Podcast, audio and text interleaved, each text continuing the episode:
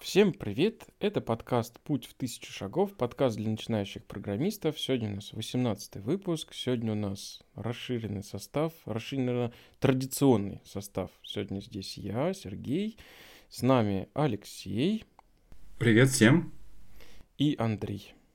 Привет. Андрей, нам, как обычно, тебя не хватало. Так, ну что, мы сегодня продолжаем разговаривать про класс Based View. Идем в следующий раздел документации. Он у нас называется «Встроенные класс Based Generic вьюшки». Эм, ну, собственно, тут нам еще раз рассказывают, что вьюхи они про то, чтобы поменьше боли было от э, boilerplate кода повторяющегося. Эм, и и, ну, собственно, опять же, тут нам напоминают, подчеркивают, для чего оно. Э, джангисты делятся болью, что вот раньше для вот этих вот моно, ну, как бы традиционных операций э, детального представления, спискового представления данных э, уже давно в Джанге были какие-то для этого вьюхи. И раньше я уже забыл, а вот сейчас доку перечитывал и припомнил. Андрюха, помнишь, были времена, вот до версии 1.3 Django, когда для вот этих вот типичных э, операций использовались функциональные вьюхи с кучей параметров. Помнишь, помнишь? А мне кажется, я таким и не пользовался никогда. Ну, то есть у меня были либо простые, либо потом я помучился и научился класс-based вьюхи использовать для такого. Мне кажется, мы с тобой вместе что-то когда-то покодили. Ну, вот как минимум, я самодельного такого много мог сделать. Это да.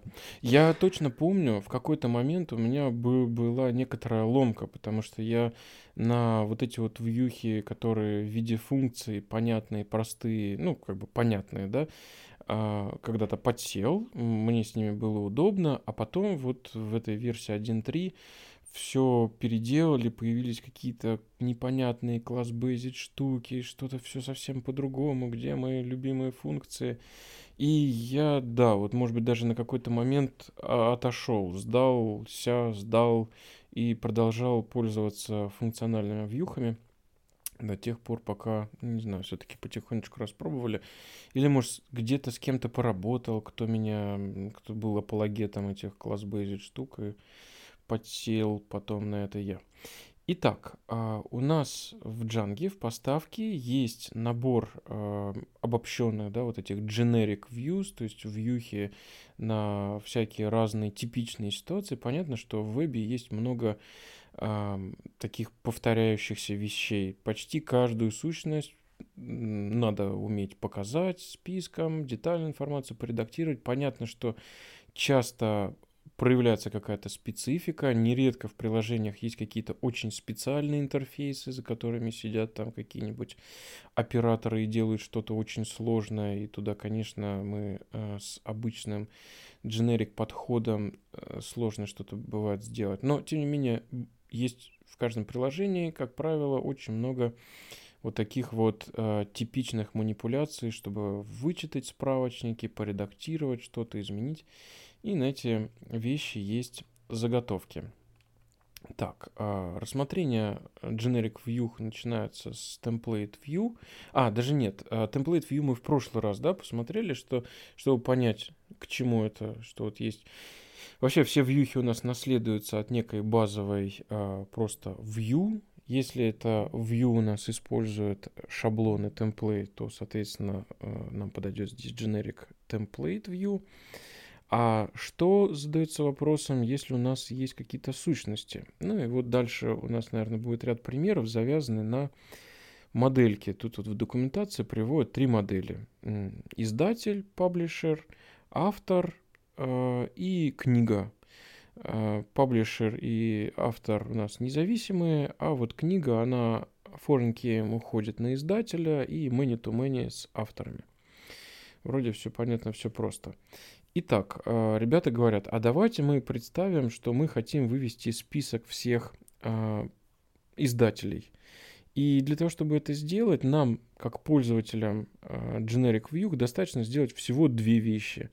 Отнаследовать класс Publisher List View от базового, от Generic, Django Views Generic класса List View и задать единственный атрибут у, этой, у этого класса модель с ссылкой, собственно, на э, класс модели. Все, этого достаточно для того, чтобы определить вьюху. Остается ее в урлах прописать publisher list view, там, вызов Я, кстати, отвык да? такой, ну, даже не то, что мне кажется, я не знал, что так можно. То есть э, последний раз, когда я прям базовый лист view какой-нибудь использовал, я обязательно указывал шаблон. Вот у меня первый вопрос был, а что, а как же шаблон, а что он нарисует? Да, там есть определенная логика, да, с э, шаблонами по умолчанию. Я не помню, было ли это всегда, я просто когда-то не дочитал документацию. Я тоже привык к определенному стилю э, шаблонов, да, что мы там пишем вот, приложение, в данном случае Books, потом сущность, то есть вложенная директория с шаблонами, например, publisher, а в ней в этой папке лист HTML, там edit HTML обычно мы это пишем, да, delete, ну, delete, как правило, можно базово использовать, везде одинаковый. А, а на самом деле, да, есть логика по умолчанию, и по идее мы можем даже, ну не то, что по идее, а вот если у вас такой а, стиль именования устраивает, то вы можете а, даже не указывать путь к шаблону. Есть определенная договоренность, которая задается вот поведением наших generic view, а точнее даже на самом деле миксином, но об этом чуть попозже поговорим. А, по вот зная имя сущности, как надо построить путь к шаблону. Ну, еще раз, вот по умолчанию, как он строит, он берет имя приложения, в котором определена эта модель, в нашем случае приложение Books мы рассматриваем. Дальше имя сущности, если он про паблишер говорит, это будет паблишер. И дальше идет подчеркивание, и в зависимости, если это список, то ожидается лист HTML. То есть полный путь к шаблону, который мы должны прописать, это books slash publisher подчеркивание list.html. Там будет у нас шаблон. А, И для... как да, ты, да. извини, а как uh-huh. ты к этому вообще относишься? Тебе нравится, что так можно делать? Ты знаешь, я вот в своей практике так не делаю, но я прям очень хочу в каком-нибудь очередном проекте так попробовать, чтобы... Mm. Мне, мне очень нравится идея, когда с дженериками мы можем с минимумом телодвижений э, сделать максимум да, кода, не ломать тот код, которого нет, соответственно, если ты не прописал, то и, наверное, это проще для восприятия. Но вот моя главная, главная стопер, что я просто привык к определенному стилю расположения вьюх, и часто, даже когда я вот узнал о том, что можно так э, использовать такое именование, я вот долгое время, ну, до, до, недавно, ну, до сих пор, собственно, нет ни одного, или там единичные проекты есть, в которых вот такое натирование использовал, везде прописано. Я вот смотрю на это, я бы это только в маленьких проектах использовал, которые никогда не вырастут, потому что ты такой, сегодня у тебя паблишер, а завтра у тебя стал, ну, две таблички паблишеров стало, потому что их стало очень много.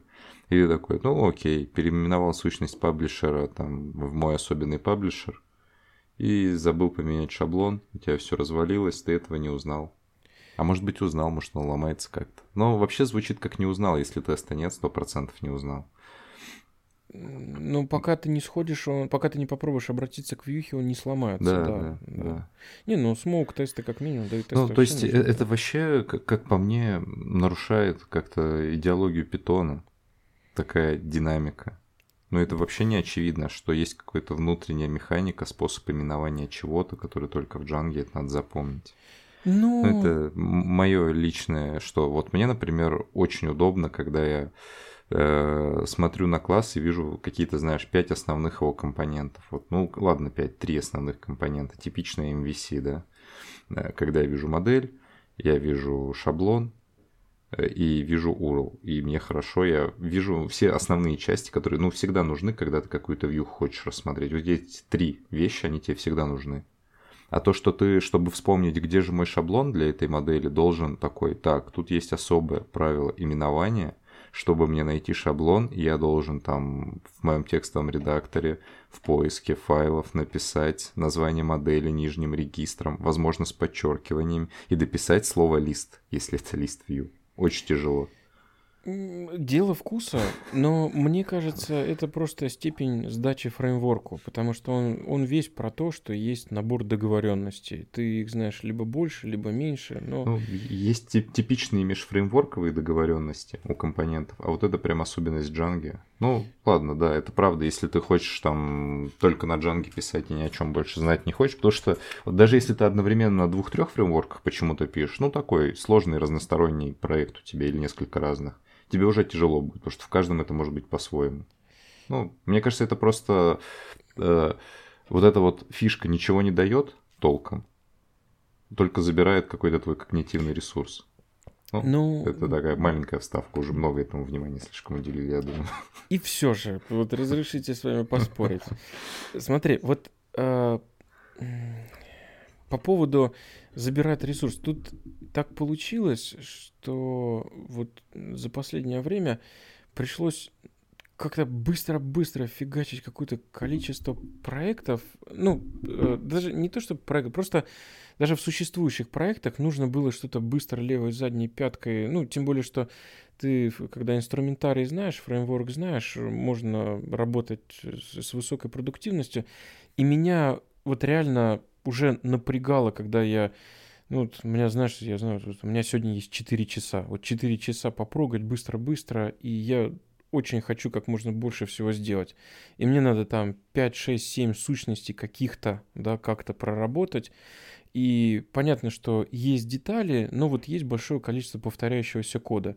И я вот прям специально вот в условиях дефицита времени выделил какое-то время, чтобы пристальнее посмотреть на те э, примеры, куда я смотрел существующего кода, чтобы понять, а что я могу от этого отбросить и э, как можно меньше всего было, да, ну вот в моей типичной ситуации там норм... вот особенно для DRF, да, для REST фреймворка тоже характерное явление. У нас там есть вьюха, где прописал сериалайзер, там permission классы, авторизацию, фильтр классы, и вот, вот там 5-4 каких-то деклараций сделал, все, у тебя базовый viewset готов, можно работать и где нужно углубляться. И возможность написать 4 строки вместо 5 строк, оно может быть и не лишено смысла.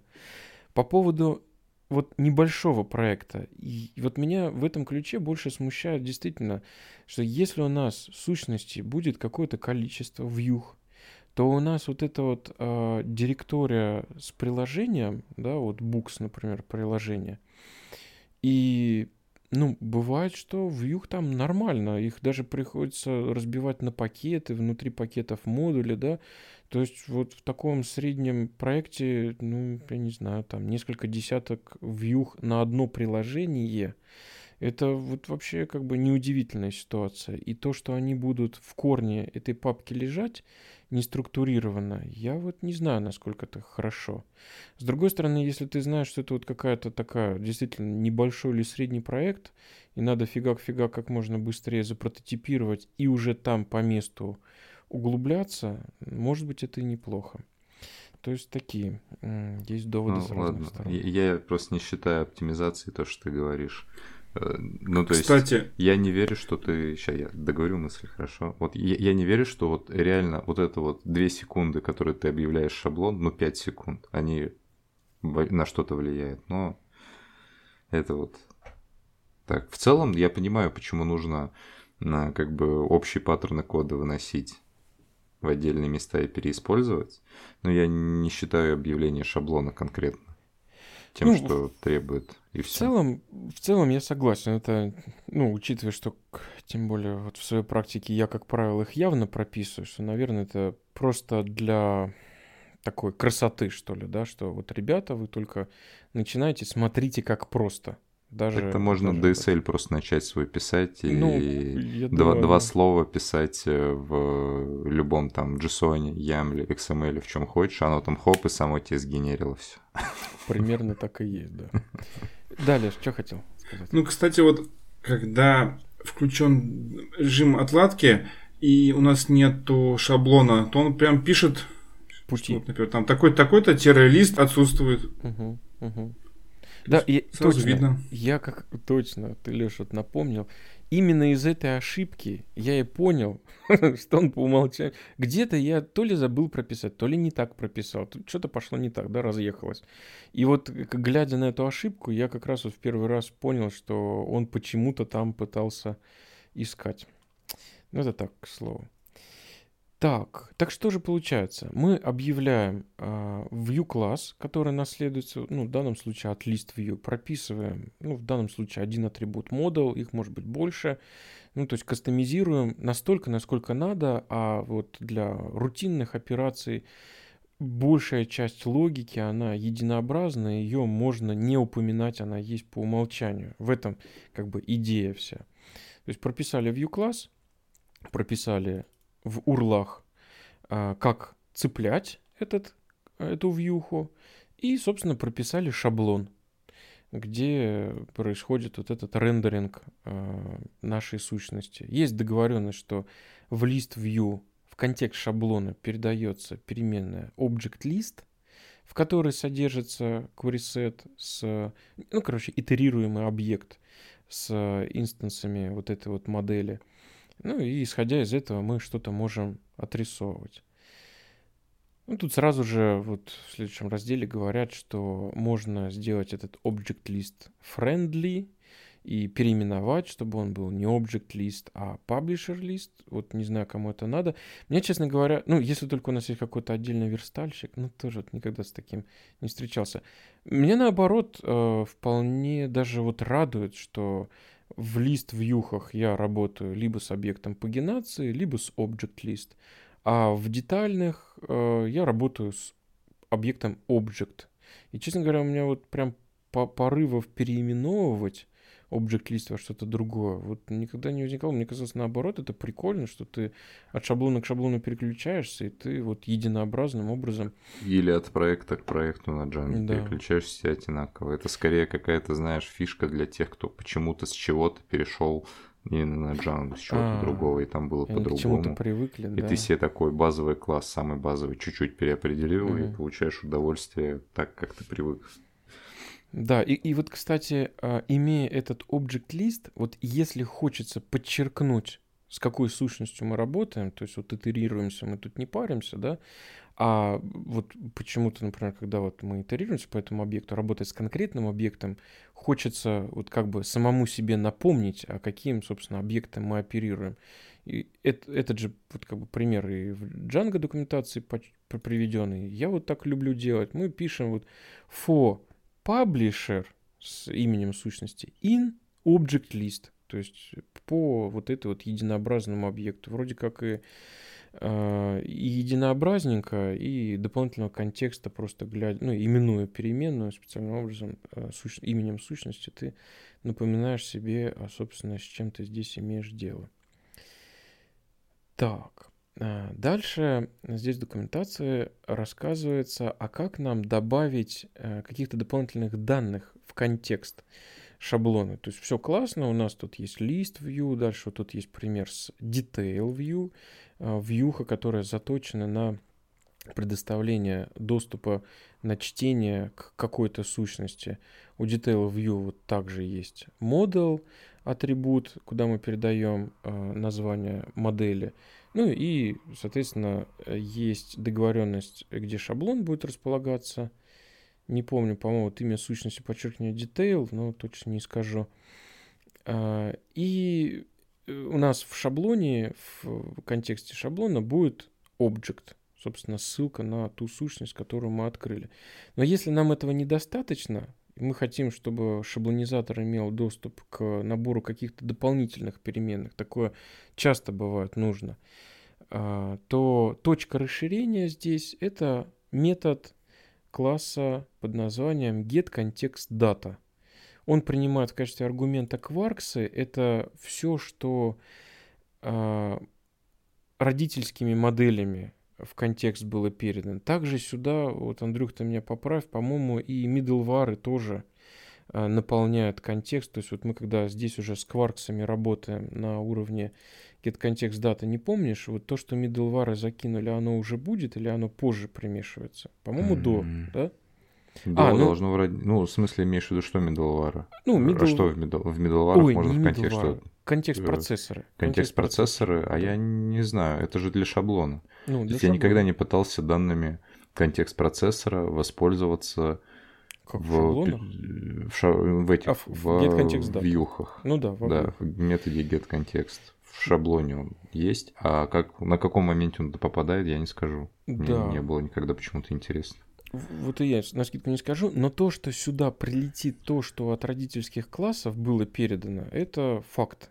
Соответственно, ну, в этом отношении надо быть аккуратным. Если мы переопределяем наш get context data, нужно понимать, э, что он принимает аргумент quarks как раз вот не пустой, как правило. Соответственно, мы либо можем э, дополнить, либо переопределить. Ну, если есть на это мотивация, можно, конечно, и избавиться от этих аргументов, но в целом вот как бы надо быть аккуратным.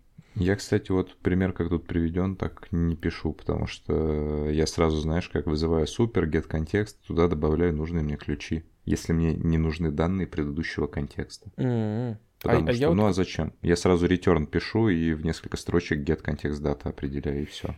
А вот я как раз, вот как тут в документации написано, то есть я как-то контекст из родительских получил, и дальше э, в этом get context data может быть какой-то набор логики. То есть, конечно, хорошо бы, ну, всегда хорошо бы, чтобы кода было по возможности меньше, да, и если можно легким движением руки все, что надо дополнить, то это здорово.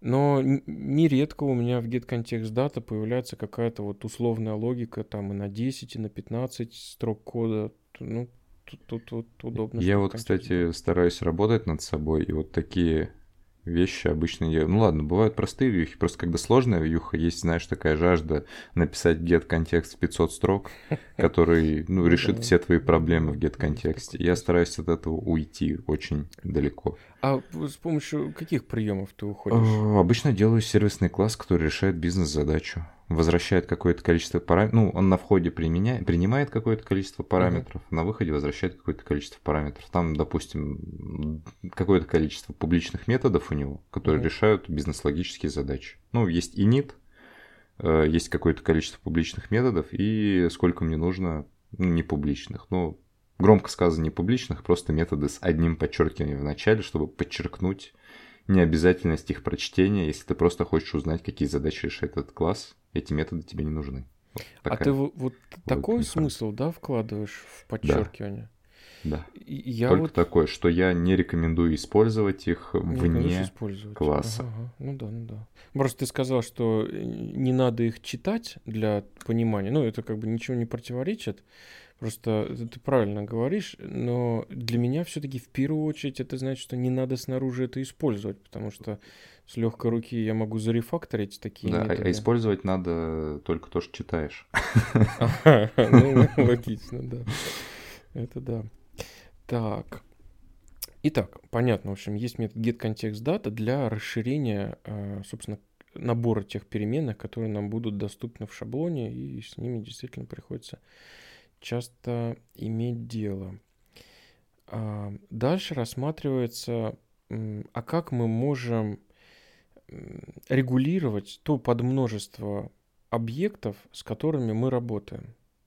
Так, и тут я что-то не понимаю. Пример какой-то detail view, и у detail view Так это то же самое, как переопределить э, название ключа, по которому будет доступно. Вот по умолчанию контекст object name это object, Это да. а ты можешь сказать publisher. Вот Это такой да. пример. Ну, смотри, query set я бы ожидал, если мы не ударяемся в велосипедостроительство, что detail... А, не-не-не, все правильно. М, Подвыборка, на основе которой ты хочешь по ID сделать запрос. Да-да-да, просто вот у нас в классах до сих пор встречалось в примере в документации, что мы используем модул равно, да, и оттуда Мгм. Django понимает, на самом деле там э, вот те вьюхи базовые, которые мы используем, они, там чуть позже мы коснемся, они используют кучу миксинов, и вот ряд миксинов, которые заточены на получение объектов, либо в виде списка, лист, view всякие, да, а, либо в виде единственного объекта, например, detail view, а, у них есть, опять же, ряд а, правил, куда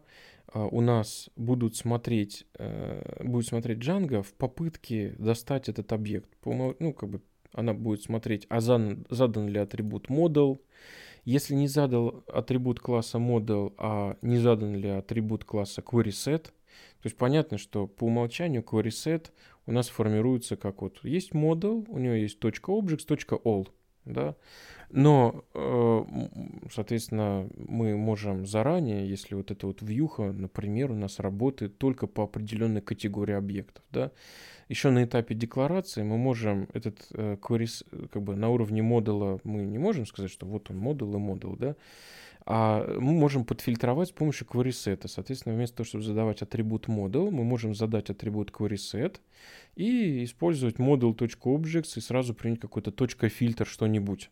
Да, то есть э, Django к такому поведению тоже э, ожидает, э, ну, как бы ориентировано, да, что у нас может быть вместо модуля задан querySet. На самом деле она, по-моему, также ожидает наличия метода getQuerySet да, для более динамичного а, формирования этого querySet.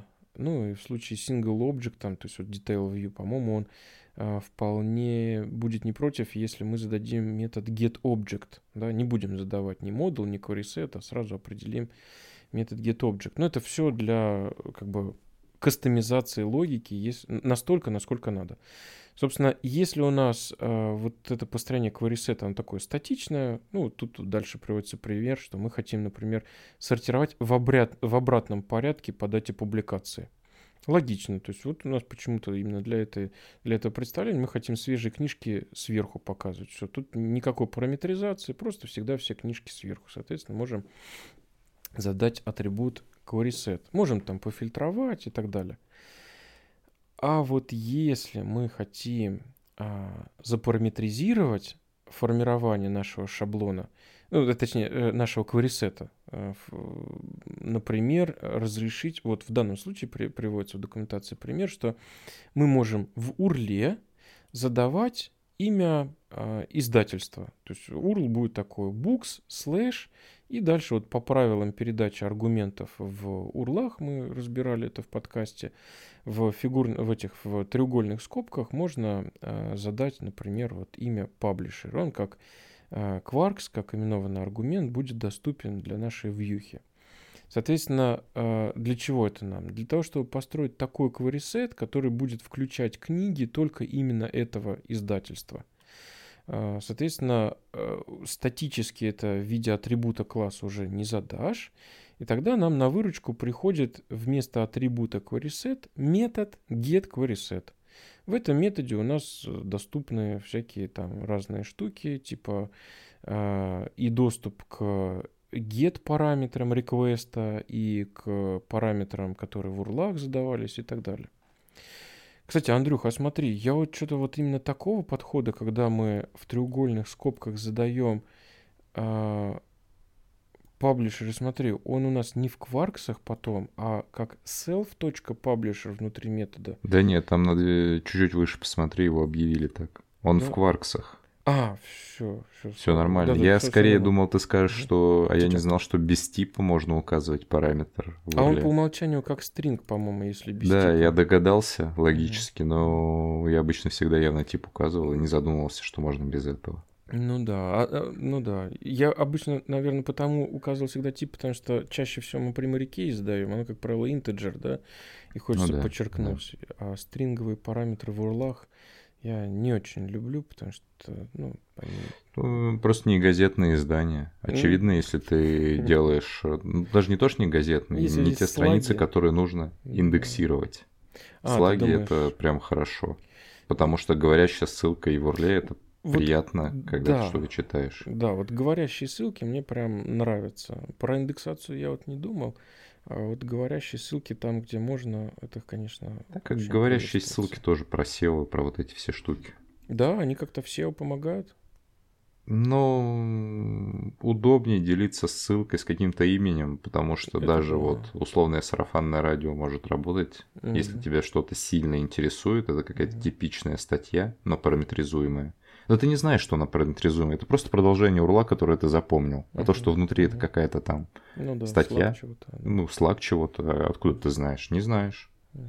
А запомнить удобно. Она логичнее, чем цифра.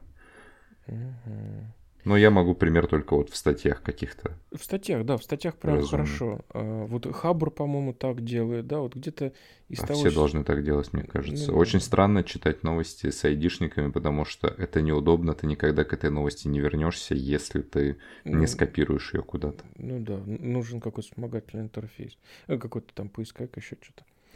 Слушай, а вот тут какие-то прям вот я смотрю, ну, джангисты молодцы, конечно, но я бы вот, наверное, доку все-таки писал ближе к телу. Вот, например, сама... Надо отправить, отправить pull и запретить так делать, потому что это тоже не Python Way, э, потому что веш... Ну, тут в доке что у нас? Пример, в котором э, в класс-based вьюхе на self вешается какой-то случайный атрибут где-то посередине. А мог ты его повесить в get query set или где-то еще. Кто его знает? Как да. понять все свои самодельные атрибуты? А еще ты такую систему наследования выстроил, и там еще атрибутов нафигачил. Ужасно, никогда так делать не надо. Это да. А... Ну, часто выбора нет, но он, он есть, если он ты есть. делаешь свой класс внутри этого.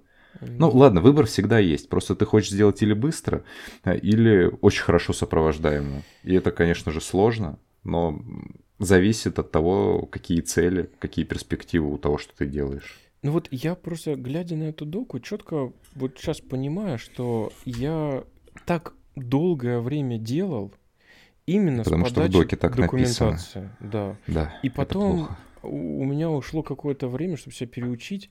И если уж вот такое навешивание посередке происходит, то а, вот простительно оно может быть, если это какой-то, какая-то договоренность. Например, сами э, джанговские generic вьюхи э, навешивают, вот если они getObject сделали, а по сути у нас этот query set здесь фактически выполняет функцию getObject, да, э, вот паблишер этого добавляет то э, навешивать именно в атрибут self.object, он так как бы кэширует, да, если один раз вызвал, или где-то, э, в сохранении, по-моему, да, форм, модул, вот эти вот вьюхи, э, edit вьюхи, они после сохранения инстанс обновляют. формы вешают в атрибут self.object. Они обновляют self-object, да. Обновляют, да. да.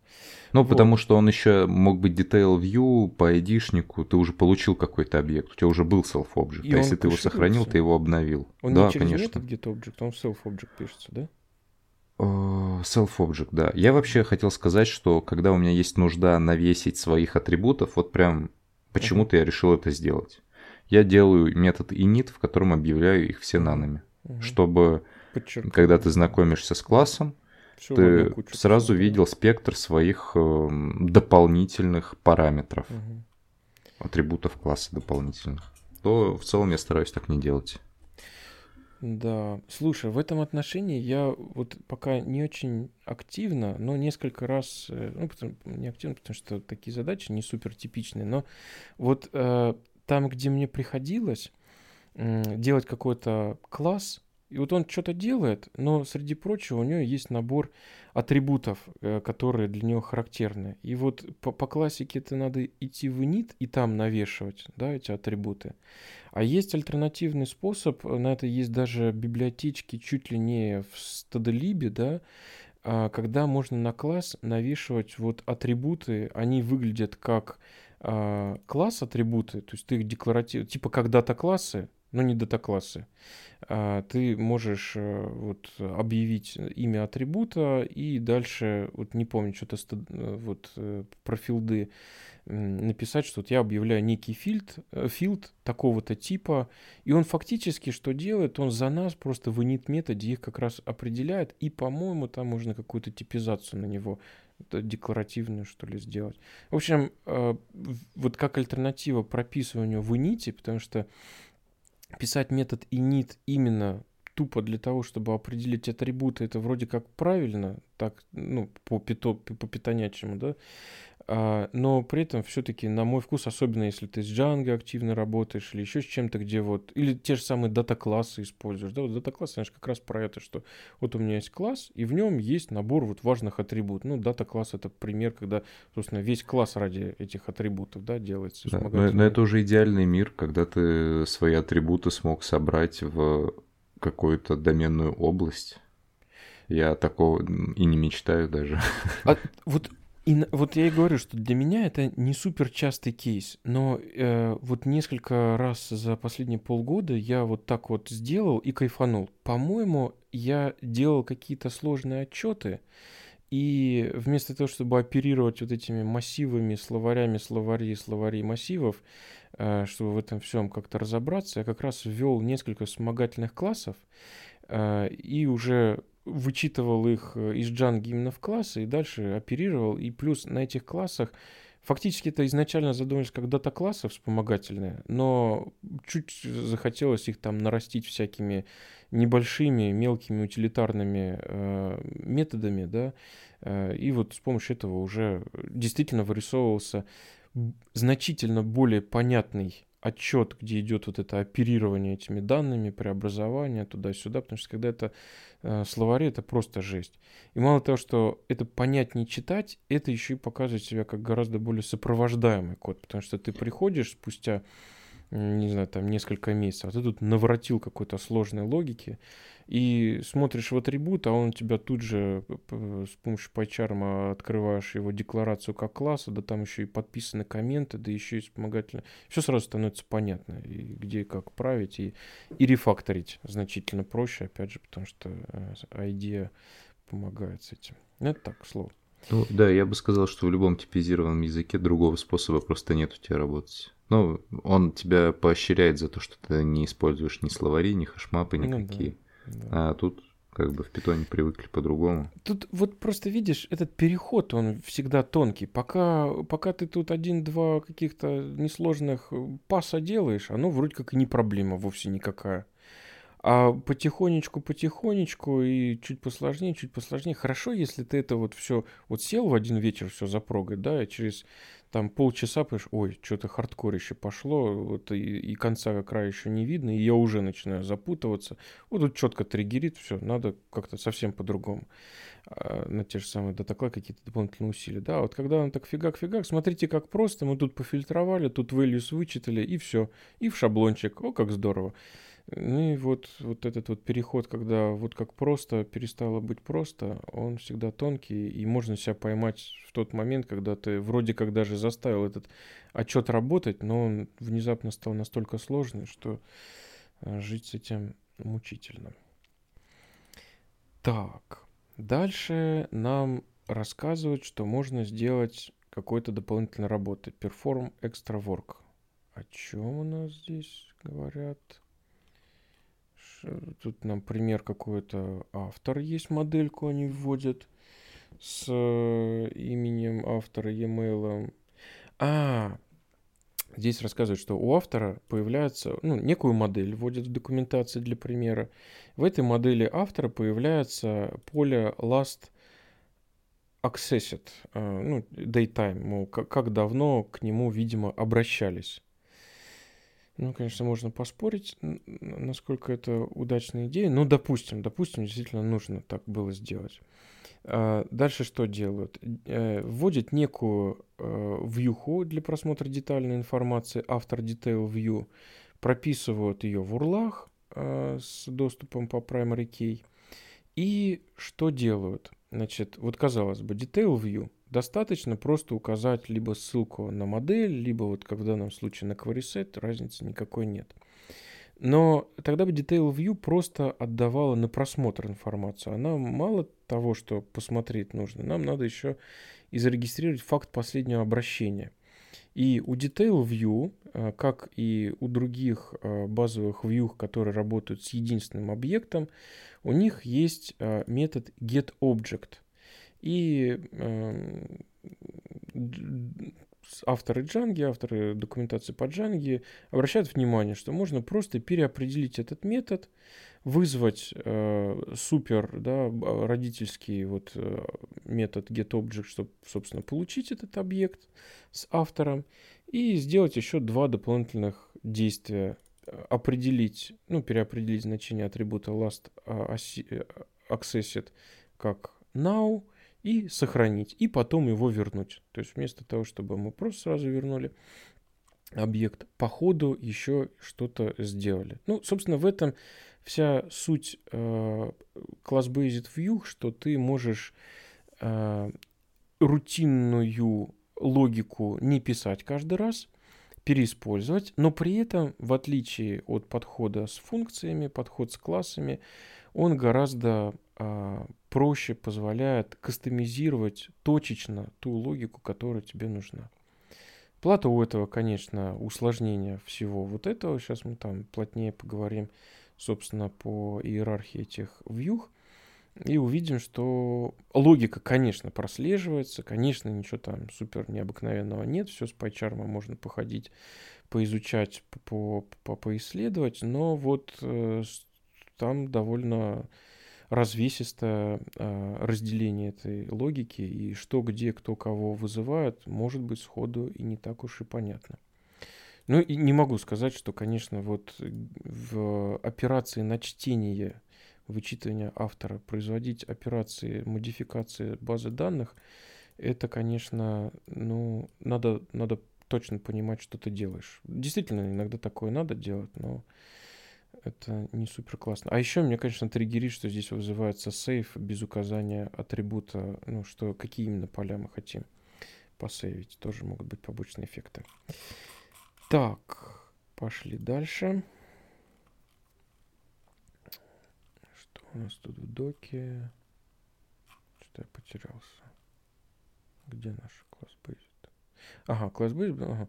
Так, рассматриваем а, вьюхи редактирования. То есть до этого мы а, смотрели примеры вьюх для просмотра. Это были detail view и list view. Теперь давайте посмотрим вьюхи редактирования. Единственное, что они у нас завязаны на а, понятие форм в Django, и мы их еще не смотрели и будем смотреть позже. Но коротко, это на самом деле очень крутой механизм Джанги, который позволяет, э, опять же, избавиться от непростой и при этом постоянно используемой логики работы с формами, поисковыми, редактирования. Это нам надо, собственно, нарисовать эту форму с полями, да, инпуты всякие разные, числовые, строковые, выпадающие списки и так далее. А, второе – это а, при необходимости отрисовать ее не просто, а с какими-то инициализационными данными. Если мы открываем для редактирования какую-то существующую форму, то она должна быть предзаполнена. Второе, это надо, ну, точнее даже третье, да, э, с помощью, ну вот в ходе всего этого дела надо провалидировать корректность введенных данных, соответственно, в случае, если данные некорректные, форма инвалидна, мы э, должны ее снова нарисовать, но уже с подсветкой, какое поле имеет ошибку, и желательно с подсказкой о том, какая именно там ошибка, или даже ошибки, их может быть много. А, ну и все, если замечательно с нашей формы произошло, мы ее отрисовали, ее заполнили, э, проверили, что все, все данные переданы корректны, тогда нужно выполнить следующее типичное действие, как-то эту, с этой формой, с данными этой формы что-то сделать, там, сохранить в базу или применить для там, фильтрации какой-то выдачи и так далее. Вообще, на самом деле, механизм формы, он очень крутой, и, и у меня не хватает кругозора, чтобы сравнить его с какими-то другими фреймворками, но вот, э, например, там в single-page application, во всяких там Angular и Vue.js, мне вот не хватает такого мощного инструмента, с помощью которого можно было бы легко отрисовывать прям сразу формы и декларативно объявлять, и валидировать. Приходится, как правило, это вручную более-менее что делать. Единственный Итак, разумный, да. кстати, там э, улучшение с ангулярами всякими и прочим. Ну, с нормальным фронтом, да, когда он совсем отдельно от бэкэнда идет и не связан с ним. Все, что я видел, это когда есть какой-то, допустим, генератор протокола на основе там данных твоих моделей, например. Ты делаешь json например, и на основе этого json ожидают от тебя что-то по определенным урлам. Или рядом передаешь примерное описание форм, которые тебе нужны. Ну, короче, это дополнительная структура какая-то. Поскольку мы в рамках одного фреймворка и одного языка, грубо говоря, живем, и рендер у нас на том же языке написан, это легко. А когда его нет, ты либо руками описываешь схемы, по которым фронт генерит формы, либо предоставляешь их отдельным запросиком или в том же запросе рядом. А, саму форму отрисовываешь, но рядом, да? Ты ее даже не рисуешь, ты описываешь, типа декларируешь да, ее, да. да. Но мы сразу же приходим к тому же самому, что нужно нарисовать форму. Пусть это будет не на питоне, но на основе какой-то структуры ее нарисовать. И я вот, а что, есть, да, какие-то наработки у Vue или у Angular, чтобы вот какую-то декларацию в него передал, а он волшебно, ну пусть это будет там другая реализация. Да, точно, точно есть. Суть да? такая же есть, конечно. Супер, супер. Слушай, если там не сложно, я вот в Vue стал копать на Новый год. Я а, поищу. Да, если попадет. Я ничем не пользовался, потому что везде, где я беру Vue, у меня не типовое все. Потому mm. что оно, знаешь как, нет смысла. Ты тратишь uh-huh. время, чтобы это сделать, uh-huh. но ты не делаешь а это на поток. Ты не делаешь это на поток, потому что зачем? Да, я, я просто хочу активно попрактиковать. И мне что нравится с Django, что ты очень продуктивен в ней, да, и вот с помощью в том числе а, рендеринга форм это достигается. И если сейчас придется отрисовывать все это руками, так я в голове держу вроде бы как, тоже как минимум валидацию с помощью механизма либо форм, либо сериализаторов, тем же который, по сути, собственно, идея это та же. Ты декларативно объявил, да, какие ты параметры ожидаешь, с какими ограничениями, и потом как, какой-то JSON более-менее структурированно даешь свой серверный ответ, э, насколько ты согласен или не согласен с тем, что тебе прислали. И, наверное, это все равно можно как-то автоматизировать и сделать более-менее единообразно. Но опять попахивает, что начинаешь строить э, механизм форм, который, ну, неужели никто не сделал до этого, потому что подход-то понятный. Mm-hmm. Итак, у нас в Django есть формы, о которых мы потом еще будем отдельно подробно говорить. И на основе, э, в том числе этих механизм форм и на основе э, понятия моделей, мы можем опять же, сталкиваться с какими-то типичными ситуациями. Ну, вот первое, сейчас без привязки к моделям, просто мы хотим какую-то форму вывести для того, чтобы отрисовать, и по результатам того, что пользователь заполнит, мы провалидируем, и если все оказалось корректно, нужно совершить какое-то действие.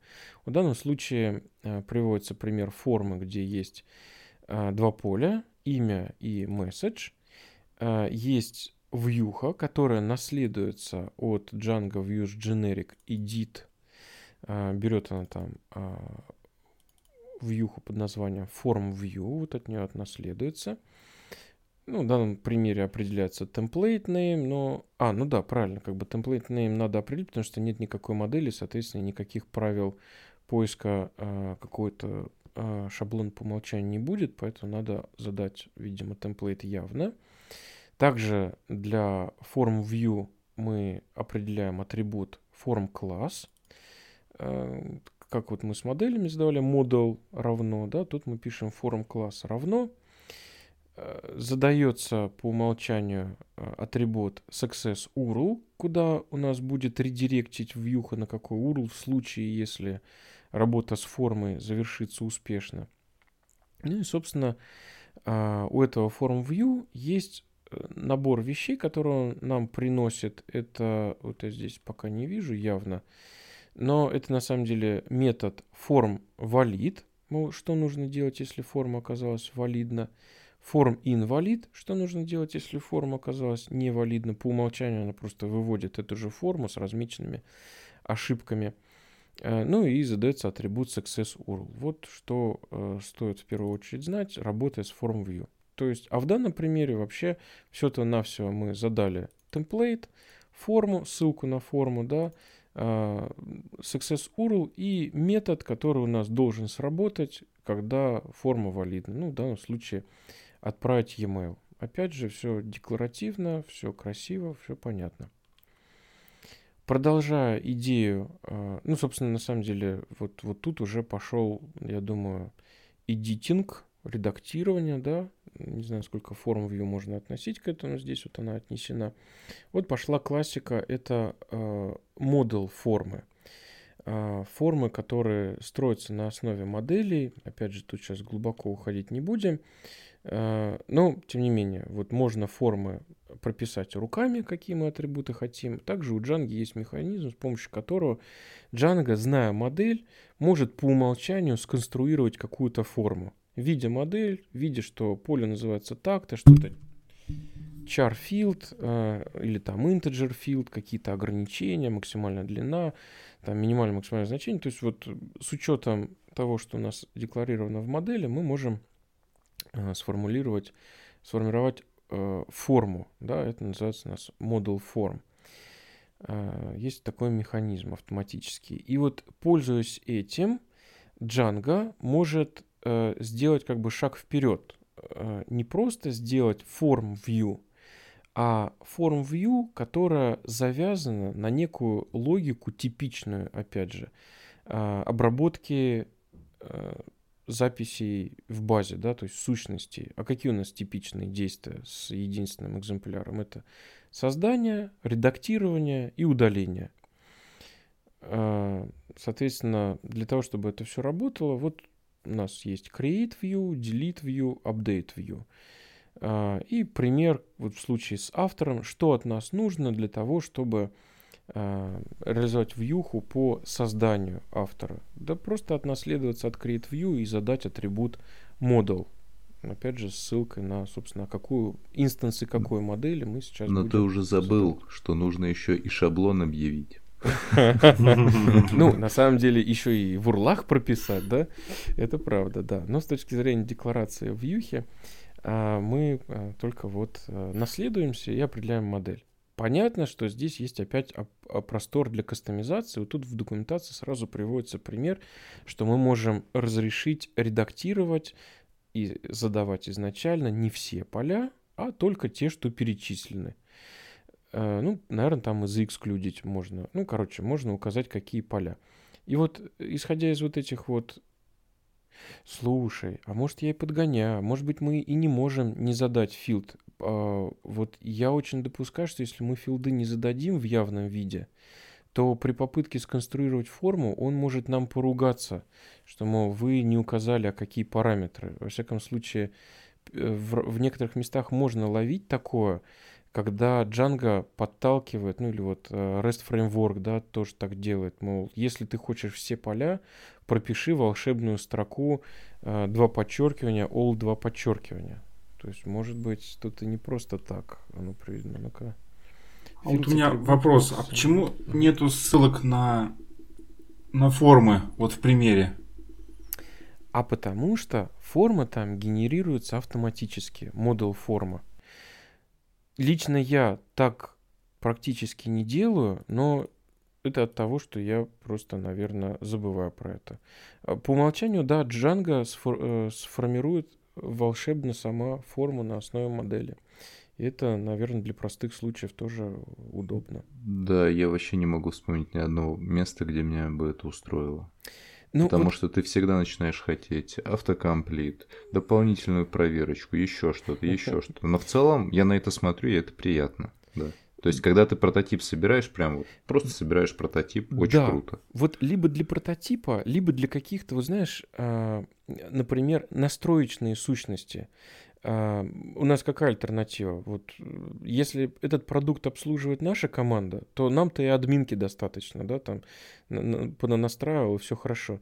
Но если мы говорим, что мы это заказчику отдаем, то все-таки это хочется вписать там в какой-то дизайн, туда-сюда, то есть, ну, придется с этим немножечко повозиться минимально. А если там сущность рядовая, типичная, никаких хитростей, никаких автокомплитов, просто имя задал, он, например, там колл-центр делали, и там что, источник рекламы, ну, максимум масочку наложил на номер телефона, да, у, у него, а так вот название э, и канал привлечения, и, или там еще такого, ну, вот действительно есть какой-то набор сущностей, а тебе надо быстренько-быстренько. Но то, что ты говоришь, вот для прототипа это вообще очень классно как стартовую точку, да, а потом надо тебе кастомизировать, не проблема, определил форм-класс, задал явно, там уже хитрости понаписал, то есть уходишь глубже настолько, насколько надо и тогда, когда надо, а не только, что тебе надо вот там три года писать приложение, чтобы выкатить, выкатить самую какую-то минимальную версию.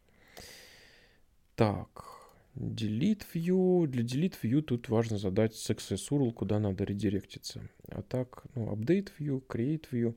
Кстати, к вопросу, а какой шаблон э, будет ожидать create view и update view? Она будет ожидать шаблон по имени имя приложения books, имя сущности автор, подчеркивание и что бы вы думали дальше, конечно, форм HTML. Вот, это может быть кому-то покажется неочевидным, я бы сказал всем, но тем не менее, форма HTML. У Delete по-другому, как я вижу. У Delete, да. Хотя вот, кстати, с делитом в моей практике как раз всегда, ну, в большинстве случаев удается отделаться одной общ, одним общим шаблоном а, для удаления всех, где ты спра... Вы точно хотите удалить? Да? Ну, отлично, все, погнали. Ну, строго говоря, для простых форм, то, как они тут рисуются, тоже могла бы быть одна общая могла рисовалка. да, да. Ну, вот видишь, в, в плане учебника эти примеры, ну, мягко говоря, может быть они, они нормальные для того, кто уже пощупал и какое-то свое мнение составил, да, вот что, ну да, так можно, но как бы так не надо в большинстве случаев. А вот для новичков, конечно, я вот сейчас понимаю, что это, наверное, не супер э, образцовые шаблоны, как надо делать в большинстве случаев. Так можно делать, но это не значит, что так стоит делать сходу на каждом шагу. Так, ну и, собственно, эти create, delete, update вьюхи мы прописываем в урлы. Create view никаких параметров не принимает, просто какой-то URL статический, ну, как правило, автор slash add, да, или там slash create прописал. А, а вот э, для update view и delete view в URL надо прописать а, параметр по, с помощью которого будет вычитываться объект из базы, да, идентифицироваться объект. По умолчанию это primary key параметр, integer field, да. Ну, а так можно, конечно, переопределить его каким-нибудь slug филдом, лишь бы он был unique или еще по какой-то логике. Ну, по умолчанию. Не, ну можно же и не unique, конечно, но не нужно. Слушай, ну... ну Просто удалишь много записей, а не одну, что такого. Э, э, это, конечно, Да ладно, тут оно так не удалится, тут же, наверное, э, get через get работает. Да-да, он сломается. Просто я вот вспоминаю, может быть, это Django REST Framework. В этом отношении, конечно, Древ прям мне очень нравится в плане того, что он использовал идеи Джанги и их еще дальше развил, да, вот в USET мне прям порой не хватает такого для работы с э, формами. Или вот я допускаю, что именно э, DRF поругается, если мы в Detail View, да, вот мы тут можем lookup филды или это из DRF, про primary key, да, по какому полю надо искать? А это... чтоб я знал, там миллиард параметров, мне кажется, можно, Возможно, даже название совпадет, но это невозможно помнить, мне кажется. Вот я боюсь... Д- что ДРФ точно есть. Да, вот, вот в ДРФ есть, и я боюсь, что это как раз вот ДРФовская приблуда. И вот, по-моему, ДРФ как раз ругается, если мы в качестве вот этого primary key указали field, который не является юником. Вот откуда у меня как бы всплыл этот юник. Так, models and request user. И что же это нам тут? А, это нам рассказывает про то, что, э, говоря про create update, э, вероятнее всего, мы не захотим разрешать э, каждому встречному поперечному давать возможность что-то в нашей базе брать да редактировать. Скорее всего, мы как минимум с него попросим быть аутентифицированным пользователем. Да тут просто залогиненным. Ну, ладно, да, аутентифицированным, все ну, правильно. Да. Просто я все равно, к примеру, удивился, что этого недостаточно, кажется. Прав ты имеешь виду, не проверяют, да? Ну, да, да. Ну да. Ну, если говорить про пример, то, честно говоря, вот в моих проектах они, как правило, все по большей части закрытые. И там надо не в... там надо прописывать, никакую вьюху надо закрыть. А для каких вьюх надо сделать исключение и к ним разрешать ходить незалогиненным. Но, тем не менее, ну, допустим, что если это какой-то новостной сайт, да, у нас большая часть контента э, открыта, и только для ряда вьюх надо закрытый, хотя тоже, ну, ладно, неважно, ну, представим. И у Джанги... Все новостные имеют пользователей своих, так что тоже, да. Ну, да, да. А, представим, что есть у нас какие-то точечные вьюхи, для которых надо э, доступ разрешать только для залогиненных пользователей. Можно воспользоваться миксином, который идет в Django Contript Auth Mixin, э, называется логин require mixin, примешать его к нашему классу вьюхи.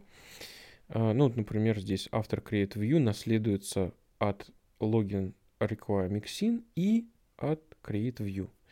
То есть, э, ну, как бы с точки зрения наследования, тут как бы двойное наследование, но по сути у нас есть один базовый класс, один миксин. Вот, и таким образом мы будем уверены, что к нашей вьюхе доступ получит только аутентифицированный пользователь. Интересно, а не аутентифицированный с помощью этого реквара, что он получит 401 или что? Наверное, 401, да. Куда-то его средиректит. Ну, надо смотреть, короче, в реализацию этой вьюхи.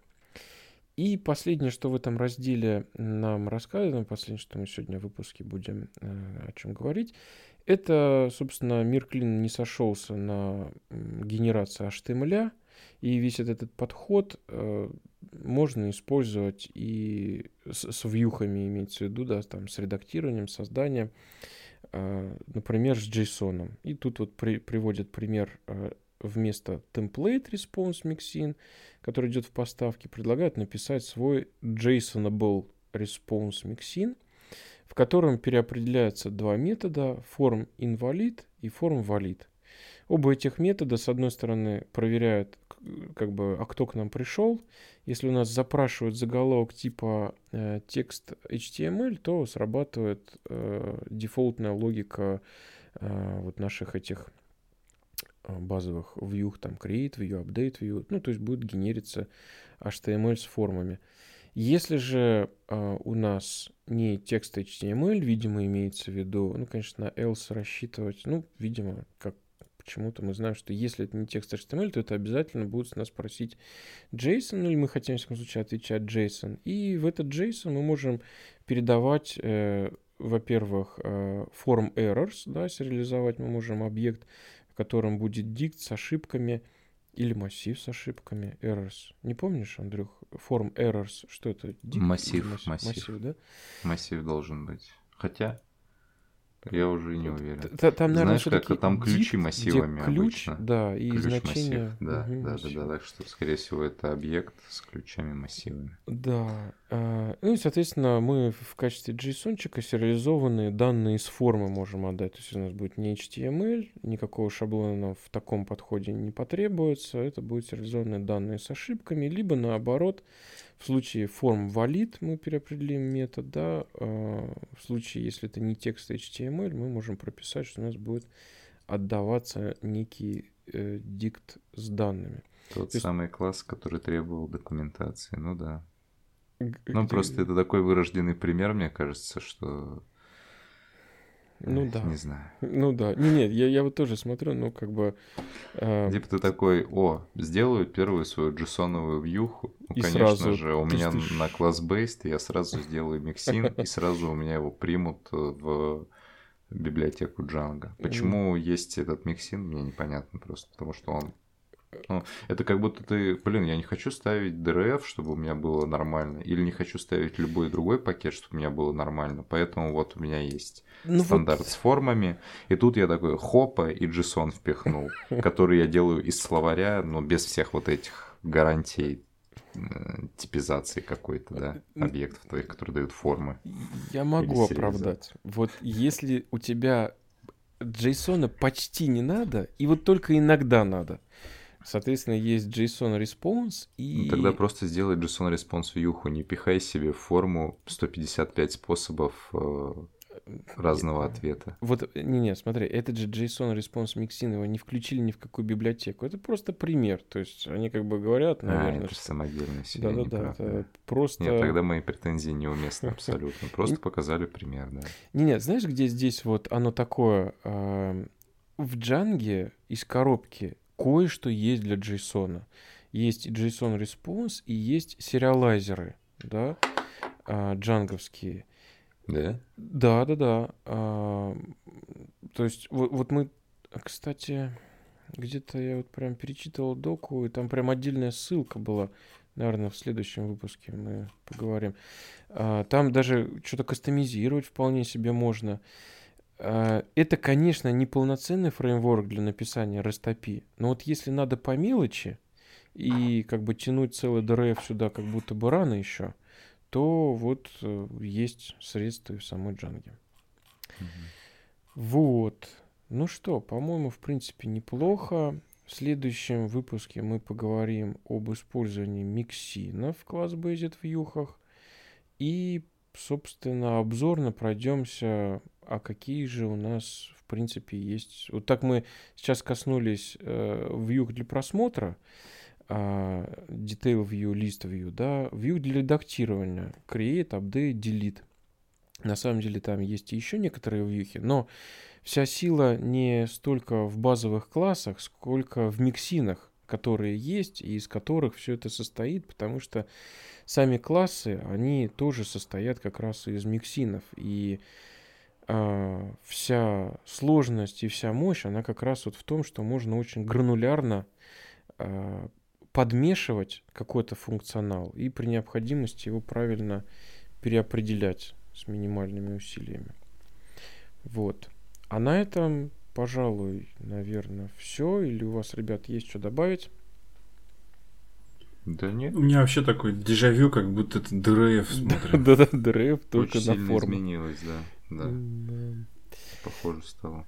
А, да. Ну что ж, всем спасибо, что послушали. Надеюсь, это было полезно. Дальше будет еще веселее. Всем пока, до новых встреч. Всем пока. Пока-пока.